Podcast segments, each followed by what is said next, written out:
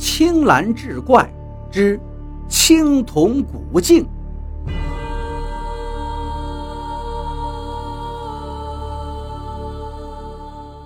胡老汉的爽快让段局长非常意外，他思忖了一下，叮嘱胡老汉道：“胡大爷，这青铜古镜的事儿，我们在这儿先说好，待会儿见了那刘先生。”您可不能吐露半点消息呀！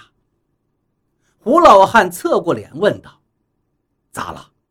我告诉你，就为了这事儿，我才愿意跟那刘念祖见面的。”段局长听的是一身冷汗呐，赶紧吩咐司机把小车开进了县政府大院，把张县长叫出办公楼，将胡老汉的来意汇报了个清楚。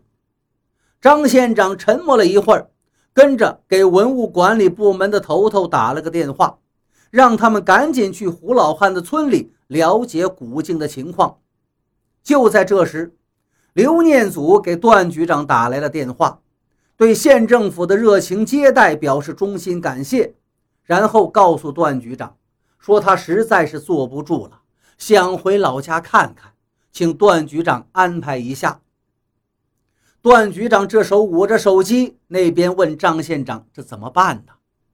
张县长对他说：“你就告诉他，下午他要过去看望刘先生，回乡的事呢，明天再说。”段局长这才把张县长的意思转告刘念祖，刘念祖连声说：“不好意思。”这才挂了电话。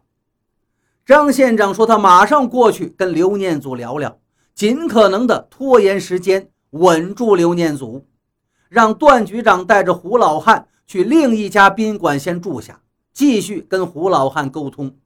安排好之后，两个人分头行事。当天下午，一个戴着墨镜、浑身名牌的老板出现在胡老汉的村子里，打听胡林森住在哪儿。胡林森和老板一见面，那位老板就自我介绍。说他是专门走私文物的。前些日子听说胡林森挖地基得到了一面青铜古镜，就特意过来跟他商量，看他愿不愿意出手。文物管理部门正盯着胡林森，公安人员也来过了，连县长也插手了。胡林森虽然瞒着别人，又把古镜从二叔家神不知鬼不觉地偷了出来。正在犯愁，不知道该怎么出手。一听对方是倒卖文物的，立刻高兴的眼睛都眯成缝了。他问这个人愿意出什么价，那个人告诉他，同样是古董，货色有好坏，价钱自然有高低。如果是年代久远，卖个几十几百万也不成问题。胡林森一听，兴奋的心脏都要从胸口跳出来了。正想带着他去看那古镜，又突然觉得不太对头。这个做走私大买卖的，竟然是两手空空。那个人看穿了他心里想些什么，哈哈一笑，说：“钱他当然有，但是不能全都带在身上啊。如果胡林森真有宝贝，他随时打电话让人就把钱送过来。”一个小时之后。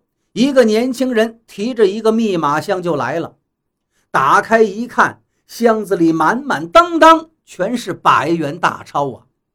胡林森这才放了心了，领着老板去了村后的后沟，在一株古槐的树洞里，胡林森取出了那面青铜古镜。而就在这时，几名尾随在后的公安便衣就扑了上来。将他们几个人带去了县城。十分钟后，张县长接到了令人振奋的电话，立刻把信息反馈给了段局长。段局长接了电话，乐得一跳而起：“胡大爷，太好了，古镜找着了！”胡老汉眯缝着眼睛看着段局长：“你没骗我？”段局长说道。刚才是张县长来的电话我怎么会骗您呢？大爷行了我们走吧。胡老汉却把头一摇说道我不去了。胡老汉出尔反尔惊得段局长是目瞪口呆。就在这时房门被敲响了。